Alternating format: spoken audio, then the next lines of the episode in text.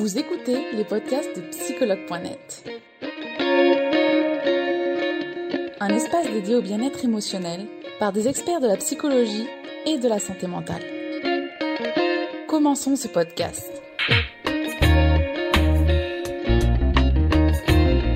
D'avoir donc accepté de faire ce live sur les différentes résistances justement qui peuvent freiner euh, notre évolution vers le bien-être. Comme toujours, avant le live, Bruno, je vais te demander de te présenter aux utilisateurs et utilisatrices, s'il te plaît. Ok, alors bonjour à tous, je suis Bruno Mataret, je suis thérapeute en thérapie brève, spécialisé en libération émotionnelle et libération des mémoires traumatiques et leurs conséquences, c'est-à-dire tout ce qui est de l'ordre des angoisses, des peurs, des phobies, des, des, de, de, cette difficulté à passer à l'action. Voilà, tout ça, c'est souvent dû à des choses liées au passé. Je suis formateur de thérapeute et je forme à la méthode que j'ai créée et déposée il n'y a pas longtemps, la clé communication et libération émotionnelle. Voilà. Super, merci, euh, merci beaucoup Bruno. Alors on va rentrer directement dans le vif du sujet, donc ces différentes résistances qui peuvent freiner notre évolution vers le bien-être. Alors justement Bruno, c'est quoi une résistance en psychologie? Alors, une résistance. On va parler d'un processus, d'un procédé mental, souvent inconscient, la trois quarts du temps inconscient, on ne se rend pas vraiment compte qu'on le fait. Il y a un petit quelque chose qui nous dit que il se passe quelque chose, mais non, non, on n'a pas trop envie de le voir. Et ça va nous permettre d'éviter, on va être dans une stratégie d'évitement pour euh, pour éviter une douleur. Voilà, Freud parlait de, de, de refoulement, on a parlé de, de, procès, de, de stratégie d'évitement, euh, de déni, d'omission. Voilà, parce que ça nous arrange quelque part un petit peu. D'accord, d'accord. Euh, Est-ce que tu peux nous dire les différents types de résistance?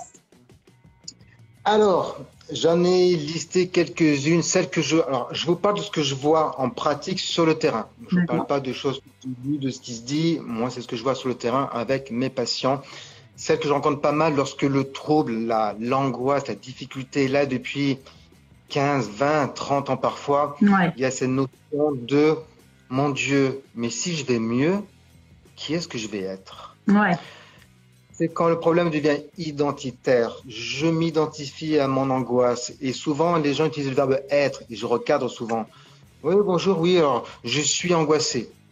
Oh, verbe être, c'est ton identité. Je dis, c'est toi, tu es une grosse boule d'angoisse. Ah, non, ok.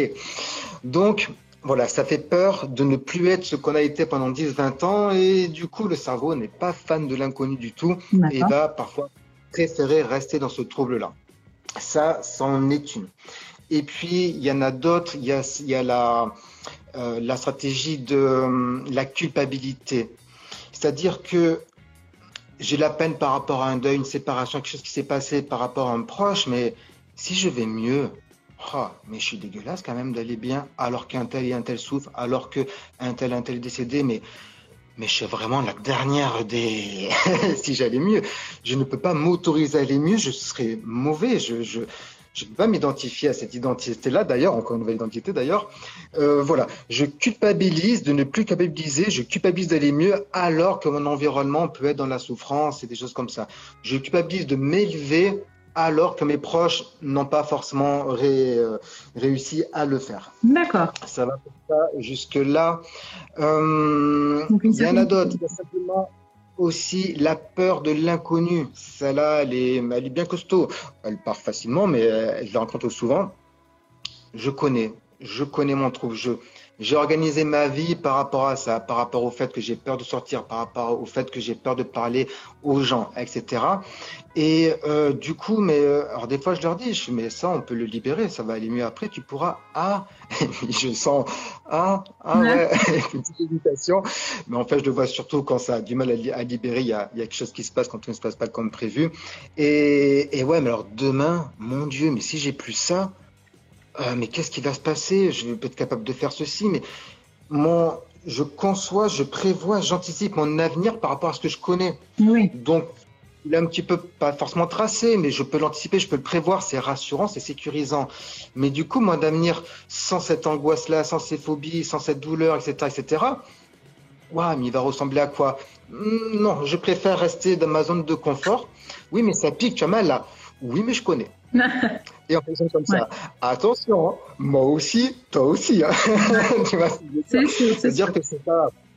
voilà, c'est un processus qui est, humain, hein. c'est un mécanisme de, défense que notre cerveau a mis en place de par toute l'évolution du cerveau depuis des millénaires, des millénaires, des millénaires, pour garantir notre survie en fait, et puis euh, garantir notre reproduction et la survie de, l'espèce. Donc l'inconnu, nous sommes, nous sommes conçus, programmés pour nous méfier de l'inconnu en fait. Voilà.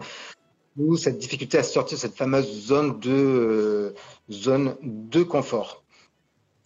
Euh, voilà. Et puis l'autre raison, c'est que bah, aller mieux, il va y avoir des conséquences, en fait.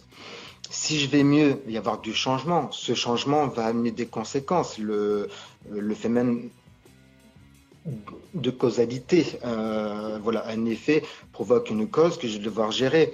Et on n'a pas forcément envie ou on a la croyance qu'on n'a pas les capacités. Il y a toujours cette peur-là, de me dire, oui, mais euh, si je suis plus jaloux, du coup, il faut que je fasse confiance à ma femme ou à mon homme. Oh, c'est compliqué ça. Hop, je garde ma jalousie parce que si je ne l'ai plus, je me projette. Oh, ça, je sais pas gérer, moi, faire confiance. Enfin, non, trop peur. Et hop, je garde, euh, je garde ma, ma difficulté parce qu'à l'instant T, elle est préférable. Je fais alors à chaque instant, chaque être fait du mieux qu'il peut. Alors attention, très important de dire que ce phénomène-là, il arrive à tout à chacun et qu'il est là pour vous protéger, que vous faites pas exprès. On est bien d'accord. Si vous pouvez faire différemment, vous le feriez. Donc c'est important aussi. La culpabilité n'a pas sa place ici. Si je vous dis ça, c'est pas c'est pas pour vous flageller. Ah et voilà, t'as vu, je fais ça, c'est pas bien. Non, c'est pour vous puissiez identifier ce qui peut bloquer, le comprendre, en prendre conscience pour pouvoir avancer. C'est la première étape du changement, c'est déjà prendre conscience de ce qui me bloque pour que je puisse dessus et voilà.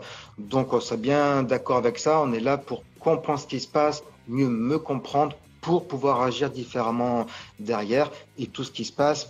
Euh, ben vous le faites inconsciemment parce que quelque part ça a du bon pour vous.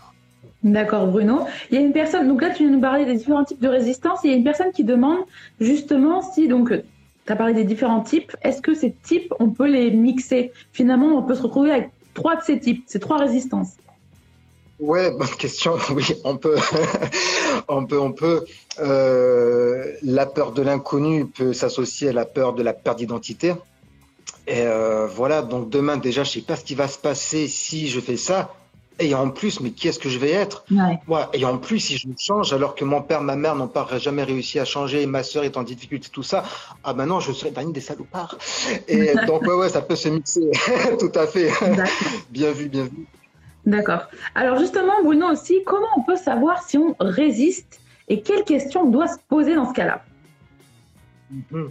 Alors, comment savoir si je suis dans un, système de, résistance? Alors, il y a deux cas en fait. Il y a déjà si vous êtes suivi par un thérapeute, j'ai envie de vous dire, vous le payez un petit peu pour qu'il se rende compte. Il faut dire ce qui est, un peu son, métier aussi. Euh, donc déjà, lui vous, euh, bah, vous dira, vous, vous amènera un petit peu sur la piste. Sinon, vous pouvez aussi vous rendre compte. Alors, ça, c'est suivi. Si vous n'êtes pas suivi, si vous n'êtes pas accompagné, et vous dites, punaise, mais pourtant, j'ai tout ce qu'il faut pour... Vous savez, le fameux, j'ai tout ce qu'il faut pour être heureux. Mm. Celui-là. Hein. Mais, mais... il y a toujours un ouais, voilà, avec le métier derrière, il les trois pas suspension, il s'approche, il fait culpabiliser en plus celui-là, mm. quoi, parce que bon, bref, passant. Et si vous voyez que vous avez tout pour aller bien, que ceci ça va, que ceci ça là, ça va, ah, il y, a un souci, quelque part, quoi. Qu'est-ce qui m'empêche de? Et du coup, les questions à se poser, écoutez bien, sont deux questions super, super puissantes que j'utilise euh, beaucoup en, en séance, que je donne aux thérapeutes que je forme. On appelle ça l'écologie en PNL, programmation neuro-linguistique. Et on va parler de bénéfices secondaires. Quel avantage? Alors souvent, quand je dis à mes patients, je leur dis, je vais te poser deux questions bizarres. Et avant de répondre aucun ou rien, tu prends quelques secondes de, réflexion. Alors dites quel avantage tu peux avoir à conserver ce problème? Hum. Et là, ils se retiennent de dire aucun. Mais il y en a un. Il y a forcément un avantage. Pourquoi je le sais? Parce que sinon vous changeriez. Hmm. C'est aussi simple que ça. Donc, on parle aussi de bénéfices secondaires. Tout, tout ce que l'on fait a, me procure un avantage de toute façon. Ah ben non, Bruno, t'as vu, lui, il ment, il trahit, il se drogue, il boit, tout ça, il y en a. Vous pouvez y aller s'il le fait, c'est que à ce moment-là, ça lui procure quelque chose de positif. Mm. Il y a moi à l'extérieur qui ne peut pas le comprendre? C'est ok, mais c'est à moi d'admettre que je ne peux pas comprendre la raison, le bien que lui procure son, son comportement. Mais de toute façon, si vous le faites, c'est que si vous faites quelque chose ou si vous ne le faites pas quelque chose, c'est que ça vous apporte quelque chose de positif. Donc la question à se poser, c'est quel bénéfice finalement j'ai à ne pas évoluer, à ne pas changer de métier, à ne pas me réconcilier avec un tel, à conserver ce mal-être, à conserver ce manque de confiance aux autres, etc., etc. Vous verrez, vous l'aurez. Alors, parfois, c'est pas facile. C'est moi, je suis un petit peu habitué. On tourne toujours quand même autour des mêmes choses. Oui. Donc, je peux la, la personne à, à trouver ce bénéfice secondaire, mais il y est. Franchement, il y est. Donc ça, c'est la première question à se poser. Quel avantage j'ai à conserver ma problématique, à conserver la situation dans laquelle je suis? Je dis de plusieurs manières pour voir si ça parle un petit peu mieux à chacun d'entre vous. Et l'autre question, à l'envers, c'est quel inconvénient j'aurais à résoudre ce problème L'avantage que j'ai à ne pas le résoudre et l'inconvénient que j'aurais à le résoudre. Et là, j'ai moult exemples parce que je rencontre pas mal. Euh, voilà, un jour, j'ai eu quelqu'un qui, qui n'arrivait pas. À, il voulait faire, il voulait faire, c'était expert comptable. Ouais. Et puis il ratait son examen. Et puis je lui demande, je vais, tiens, donc l'avantage, il trouvait pas. Ok, je dis, hum, ta famille, ils font quoi dans, ta famille? Dis-moi un petit peu. Ah, ben, ça n'a pas loupé, hein. Un père au chômage, une mère qui travaillait pas, un frère en difficulté, un autre qui, qui était en prison, tout ça. Je dis, et toi, tu vas être expert comptable Et il m'a fait, oh putain, j'ai compris. Et je fais, voilà. Donc, on parle de confilialité. Et en plus, je l'avais fait représenter dans son esprit. Là, en n'étant pas expert comptable, imagine-toi avec ta famille, ok, il était au centre de sa famille. Et je fais, ok, je n'ai rien dit avant. Imagine-toi maintenant en devenant expert comptable et le cerveau l'a fait imaginer à l'extérieur. Le cerveau familial est lui à côté. C'est fou, hein Bien sûr. Et ça, déjà, on peut voir. Donc, on a travaillé ça, on a libéré la peur d'être abandonné, d'être rejeté, de culpabiliser, enfin bon, toutes les émotions liées à cette place, à cette nouvelle place qu'il aurait. Et ensuite, euh, ça l'a fait, euh, voilà, ça, ça l'a fait. Mais ça, je rencontre très, très, très régulièrement. D'accord, d'accord. Alors aussi, Bruno, comment on peut désactiver une résistance? Alors, un, comme je dis, on peut changer que trois choses en fait. On peut changer ce que je comprends. Ce que je comprends pas, ben, c'est lui qui va jouer un rôle sur moi. Je ne peux pas changer, avoir du contrôle sur quelque chose que je ne comprends pas. La base. Ce dont j'ai pris conscience. Si j'ai même pas conscience que je suis dans une mécanisme de résistance et que j'ai identifié, eh ben, c'est pas demain qu'on va le changer. Donc là, déjà, c'est pas Et donc, l'identification, et j'identifie plus précisément qu'est-ce qui se joue, quel avantage j'ai. Et parmi la liste aussi, je vous ai donné au début le, le- des différentes résistances qui, peut, qui pourrait y avoir. Déjà, la prise de conscience. Alors, autant je suis pas le genre de thérapeute qui dit bah, il suffit de prendre conscience pour que ça aille mieux, parce que je travaille quand même plus, plus euh, de manière euh, plus concrète que ça. Ouais. Autant là, déjà, se dire Oh punaise, d'accord, mais si j'y vais mieux, ça veut dire que du coup, cet examen, je vais voir le passer. Il va falloir que je bosse, du coup, si j'ai plus peur d'échouer, il va falloir que je me mette à travailler. Ouais, mais une partie de moi n'a pas vraiment envie parce que sinon, je pourrais plus passer de temps avec mes enfants et tout ça. D'accord, ok, ok, d'accord, je comprends. Donc, comment est-ce que je peux faire pour répondre à ce besoin de passer du temps avec ma famille et puis avoir du temps pour moi, tout en tout de même passer cet examen? C'est un exemple là, ok. Oui. L'autre, par exemple, cet expert comptable, euh, lui, il- seul, ça aurait, été, ça aurait été très compliqué en fait. Hein. Lorsqu'on tape dans le conflit de loyauté envers sa famille, la culpabilité, c'est assez profond et seul, c'est compliqué parce que c'est comme si le policier qui doit arrêter le pyromane était lui-même le, le pyromane. Ouais. Vous voyez? Je veux aller mieux, mais moi aussi, je ne veux pas aller mieux. Ouais. On peut trouver un petit moins comme ça. Donc c'est là où c'est important, je pense, d'aller d'aller voir un thérapeute tout simplement, D'accord. hein, qui qui n'est pas dans l'affect aussi, et qui, enfin en tout cas ce qui me concerne, euh, dira les choses.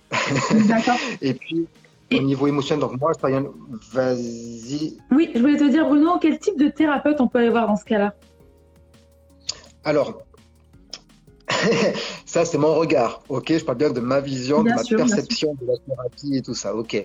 Euh, moi, je suis axé efficacité, euh, thérapie brève et pas trop blabla et puis on va droit au but. Ok, le problème il est là, c'est à cause de ça et puis maintenant, voilà, on va libérer ces traumas-là qui te feront croire que tu n'es pas capable, tes parents qui ont dit que tu es nul, que tu es battu, etc. Le terrain est propre. Et puis maintenant, on va aller voir cette peur de d'être abandonné par ta famille si jamais tu t'élèves. Hein, euh, et résistant, c'est euh, l'étymologie, il y a cette notion de, de s'élever et ré qui va m'empêcher de m'élever. Donc, voilà, il y a forcément une problématique s'élever. D'accord. Donc, moi, je vais travailler ou en libération émotionnelle.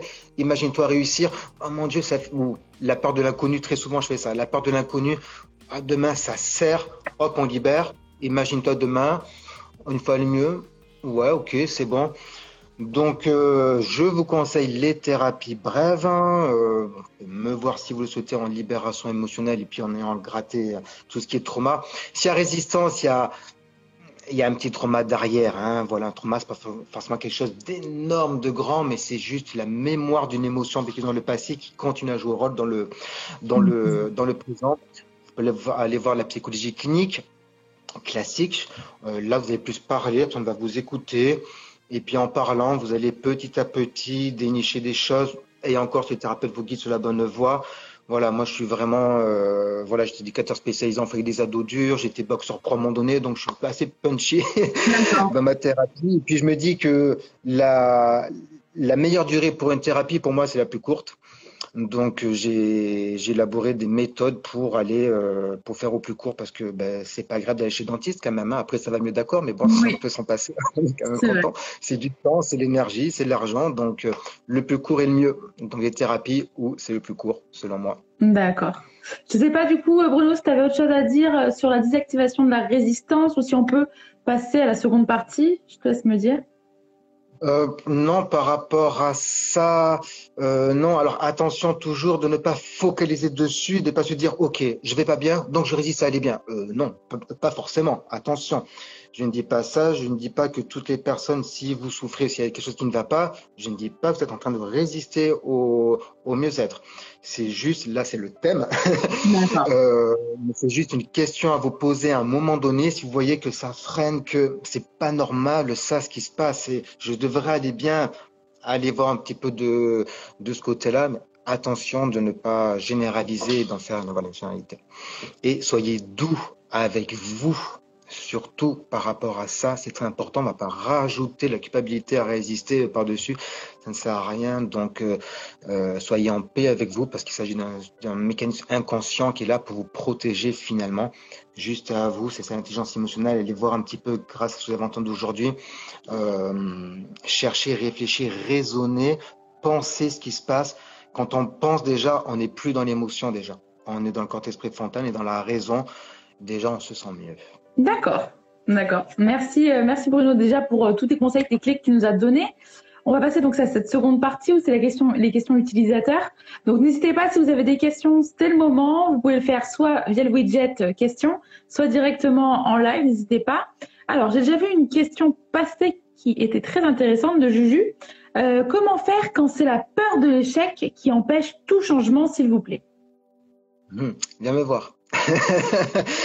la peur, la peur de l'échec. Oui, ben, là on est dans la peur. Alors c'est pas l'inconnu puisque l'inconnu, tu te l'es déjà représenté comme un échec en fait. Tu vois, tu crées, tu anticipes le, le demain. Alors où c'est gérable? Allez, un petit coup de pied aux fesses et, j'y vais parce que peut-être que tu l'as déjà fait, tu es déjà sorti de ta zone de confort, tu as déjà pris des risques dans ta vie. Vois comment tu as fait pour déjà prendre des risques dans ta vie et recréer cette stratégie-là, tu la ramènes dans le présent. Ou alors tu viens voir ou un thérapeute thérapie brève et puis euh, on libère cette peur de l'échec qui doit être due sûrement des échecs passés. Euh, à mon avis, si tu m'écoutes, tu dois peut-être un petit peu sourire.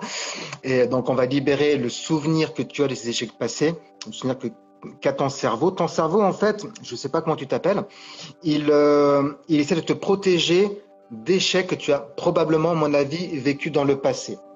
Ou il peut se trouver aussi une surprotection euh, voilà, parentale où la personne n'a pas n'a pas appris à faire seul, ne s'est pas confronté à la difficulté, ne connaît pas vraiment l'échec. Donc du coup, ben, toujours pareil, l'inconnu fait peur, donc je vais, je vais éviter ça. Donc où tu arrives quand même à faire toutes ces choses-là, à y aller, ou alors t'embête pas, euh, voilà, appelle-moi, appelle un thérapeute, et puis on, on, dégomme ça en une ou deux séances, et puis, euh, et puis voilà.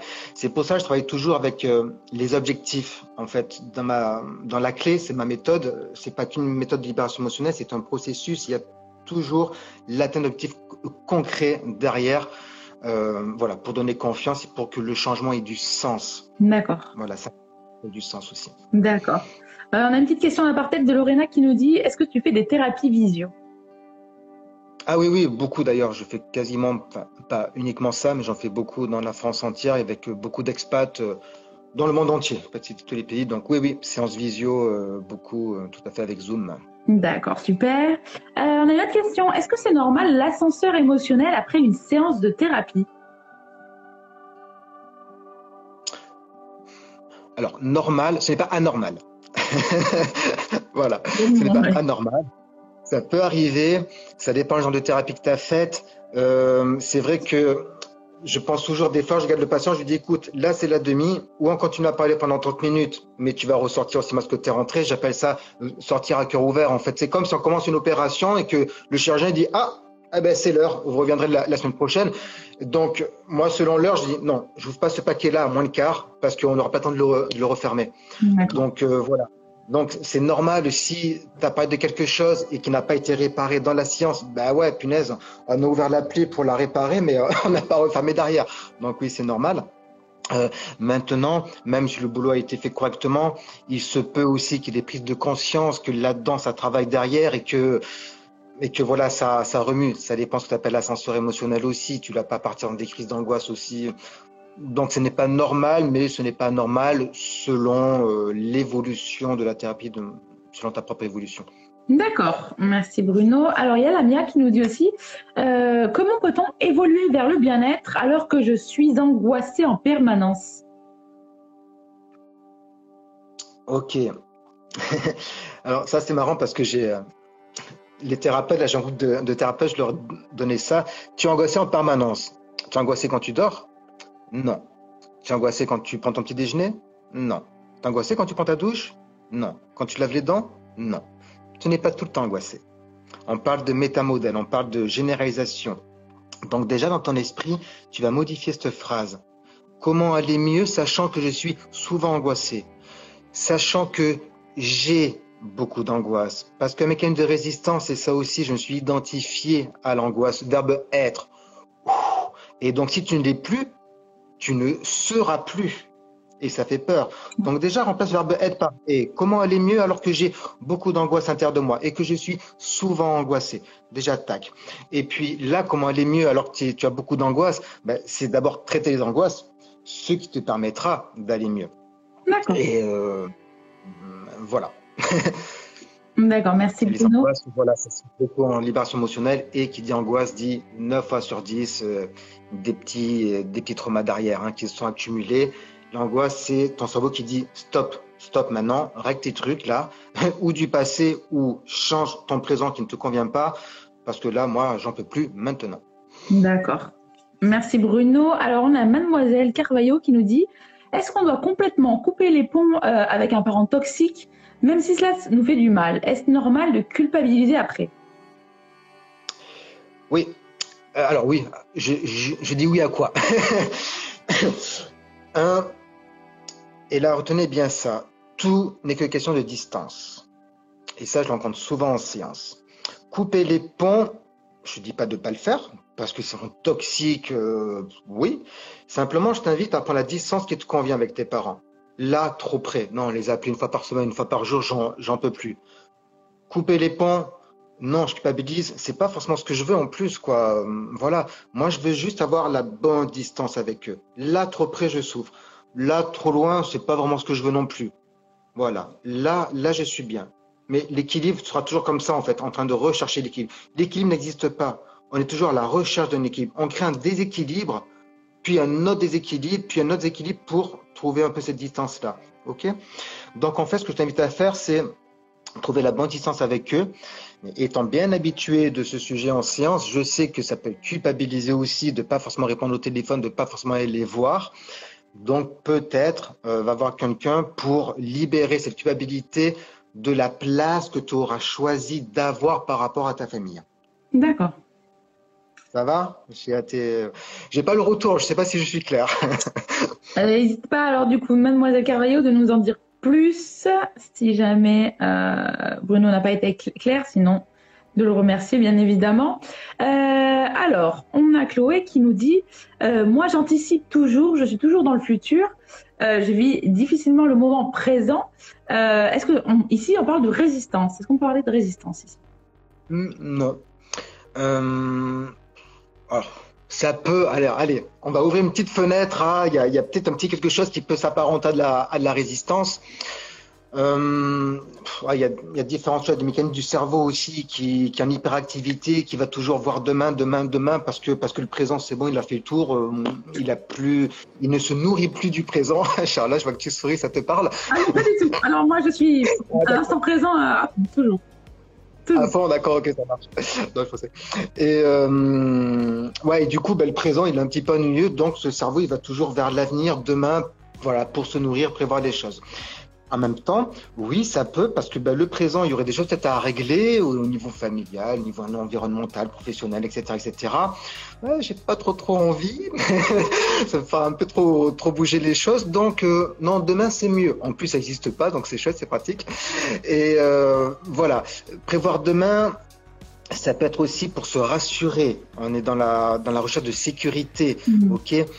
Donc, euh, Peut-être, mais franchement, je pense pas. C'est pas ce qu'on retrouve le plus hein, en général. Voilà. D'accord. La personne d'avant, elle te remercie d'ailleurs. Elle a dit que ça a été très clair euh, ce que tu as dit. ça marche. Alors, on va regarder encore quelques questions. Euh, ah, Sylvie Lacounia qui nous dit Est-ce que c'est normal d'être effrayé d'être avec un homme? On a souvent cette question qui est-ce que c'est normal? Est-ce que donc est-ce que c'est normal d'être effrayé d'être avec un homme? Je suis célibataire depuis toujours. Merci beaucoup. Ok, célibataire depuis toujours, est-ce que c'est normal d'être effrayé d'être avec un homme? Alors, euh, j'ai envie de dire, ce n'est pas normal dans le sens où la norme correspond à ce que fait la plus grande partie des gens. Souvent on me dit ah mais qu'est-ce que c'est la norme? Mais non, mais la norme n'existe pas. Si si, la norme existe.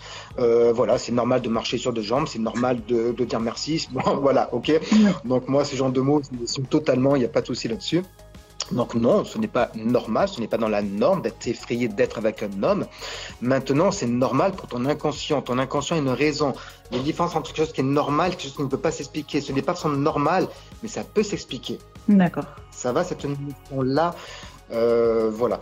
Maintenant, il s'est peut-être passé des choses dans le passé avec des hommes, euh, voilà, ou l'exemple d'une mère, d'une copine, voilà. Ton cerveau, en tout cas, il a ancien une information, il s'est programmé pour, pour te protéger des hommes.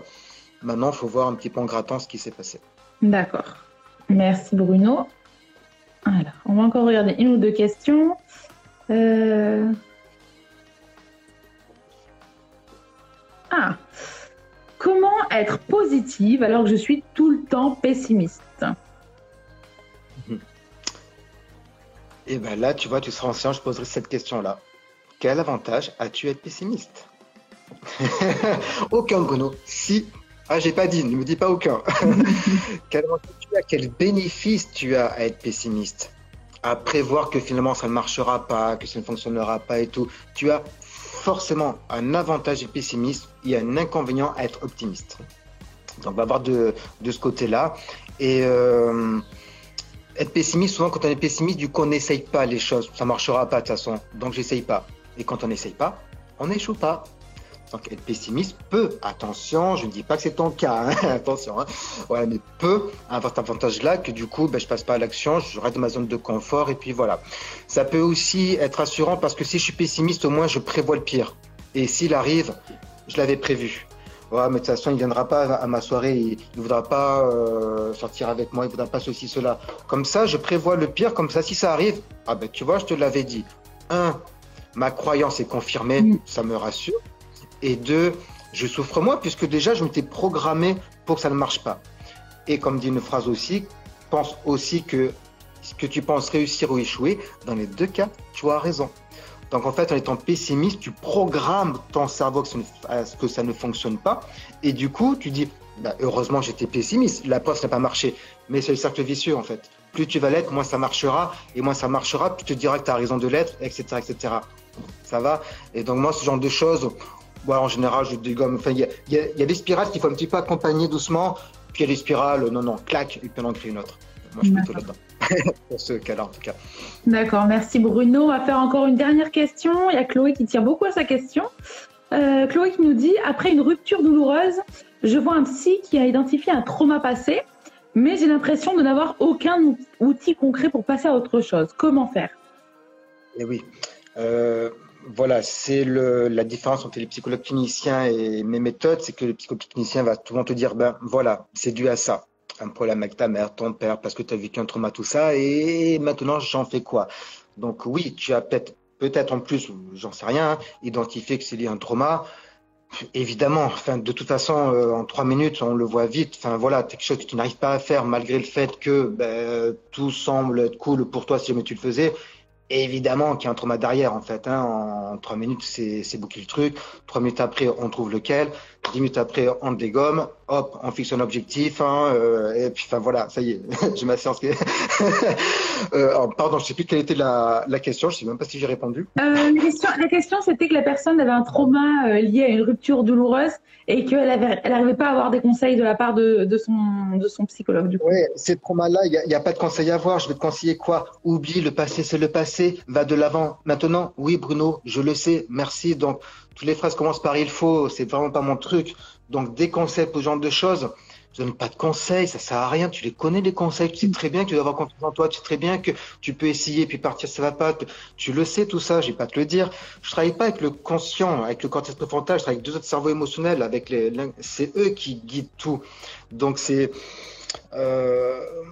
voilà, oui, t'as pas de piste. Euh, évidemment, je vais dire parce que on n'a pas de piste donnée à l'oral comme ça. Euh, fais ceci, fais cela. Si tu pouvais le faire, tu le ferais. Je pense que tu sais ce que tu devrais faire, ce que tu aimerais faire, mais tu n'y arrives pas. Donc c'est pas en te disant fais ceci, fais cela que tu vas le faire. Si tu pouvais le faire, tu l'aurais fait avant. tu vois. Donc il y a des mémoires à libérer. Un, terrain propre. Deux, on voit maintenant la personne que tu, que tu veux séduire et que tu n'arrives pas. On voit, dès que je lui parle, j'ai la personne qui sert. Hop, on libère. Vas-y maintenant. Ah ouais, c'est cool. Ok, merci, au revoir. D'accord. Merci Bruno. Le cerveau est simple. Et, excuse-moi, le cerveau est, super complexe. C'est la machine la plus, la plus complexe que l'homme ait identifiée sur, euh, dans l'univers même. Et en même temps, le fonctionnement global est, est, simple en fait. Quoi. Quand on comprend ce fonctionnement de protection, de pas revivre des choses passées, c'est logique. C'est pour ça que la clé, ma méthode, elle, est, elle marche parce qu'elle est logique en fait. C'est logique que ça marche. D'accord. Il y a Chloé qui rebondit et qui dit qu'elle n'avait pas l'impression d'aller mieux, même si elle le conscientise et qu'elle pense prendre du coup rendez-vous avec toi, bah, si tu sais du coup l'accompagner dans cette problématique. Ouais, ça marche avec plaisir. D'accord. oui, alors le, ouais, je rencontre aussi, j'ai pas l'impression d'aller mieux. Parfois, c'est vrai, malgré le psy qui nous dit, mais si, ça va mieux. Bon, je m'en rends pas compte quand même. et puis, des fois, le cerveau met en avant tout ce qui ne va pas. D'accord? Et laisse passer derrière en fond d'écran ce qui va bien. Donc, parfois, on ne se rend pas forcément compte que l'on a évolué parce qu'on a toujours, ça va mieux. Oui, mais il y a encore ça et ça qui va pas. Et, euh, voilà, maintenant, j'en sais rien. Peut-être ça va rien pas mieux. Peut-être qu'il y a des petits éléments qui vont mieux. Hum, voilà, faut, on verra ensemble, du coup. D'accord. Merci Bruno d'avoir répondu à toutes les questions. Il y en a encore beaucoup, mais, mais j'invite vraiment les personnes donc, qui ont encore des questions pour Bruno à lui poser directement euh, sur son Instagram et il vous répondra avec grand plaisir. Vous avez aussi le petit lien en dessous, je le rappelle. Donc pour consulter Bruno, il y a le petit lien en dessous. Je peux vous le copier-coller, bien évidemment, message privé. Et Bruno peut se faire un plaisir aussi de vous envoyer sa page, bien évidemment. Bah, merci, euh, merci beaucoup Bruno. Je ne sais pas si tu as quelque chose à ajouter euh, sur ce thème-là des, résistances ou sur toi-même, sur tes consultations, parce qu'on a eu quand même pas mal de, questions sur tes consultations. Si tu veux ajouter quelque chose euh, pour que les personnes elles cernent bien, elles comprennent ce que tu fais aussi. Ma manière de travailler, elle est, en fait, j'ai une structure de travail. En fait, on va libérer les traumas. Déjà, les traumas, c'est comme une plante. La plante, c'est le symptôme. Les traumas, c'est des racines. Et les racines nourrissent la plante. Si on enlève les racines, la plante, on va pousser dessus, elle va, elle va tomber. C'est ce que j'appelle travailler sur un terrain propre déjà. Je ne travaille pas, je ne prévois pas aujourd'hui, demain, avec tout les, les, le chantier du, du passé et les mémoires, la mémoire qu'a conservé mon cerveau des douleurs qui veut me faire éviter dans le présent. Tac, on libère. Le présent, c'est quoi qui n'arrive pas aujourd'hui? Ça, ça, ça. On libère, j'ai peur ceci. OK. Maintenant, demain, tu vas faire quoi? Je vais faire ça, ça, ça. OK. On libère les peurs, les freins qui empêchent d'eux. Tu passes à l'action. On fait des objectifs qui sont atteignables. Tu reprends confiance en toi. Et c'est parti, en fait. Donc, euh, je vois rarement les gens plus de cinq fois. Mes séances durent une heure. Et euh, voilà, moi, si je on va pas parler beaucoup en fait. Vous voyez, je suis pas psy, on va pas parler, dire oui, ok, ok, c'est bon, j'ai mes infos, maintenant c'est bon, tu es prête, on y va, ok, on y va. Et voilà, c'est un peu, euh, voilà, ça a quand même droit au but, c'est ma manière de travailler. D'accord. S'il y en a qui on y va, et puis s'il y en a qui ont besoin de plus parler, prendre le temps, faire des longues séances d'un an, un an et demi, ça, chacun son truc, mais c'est pas avec moi. D'accord, d'accord. Merci beaucoup. Bah, les gens te remercient pour tes explications qui sont faciles à comprendre. Donc ça, c'est vrai que c'est c'est très bien. Merci beaucoup, Bruno. Euh, merci à vous de votre présence. Merci, Charlotte, de ta confiance. Hein, et à bientôt, peut-être, sûrement. Avec, euh, avec grand plaisir, Bruno. Nous espérons que vous avez aimé le podcast d'aujourd'hui. Souvenez-vous que tous ces sujets sont disponibles sur notre site psychologue.net et que vous pouvez également voir la vidéo complète sur l'Instagram TV sur psychologue.net. Rendez-vous dans notre prochain podcast.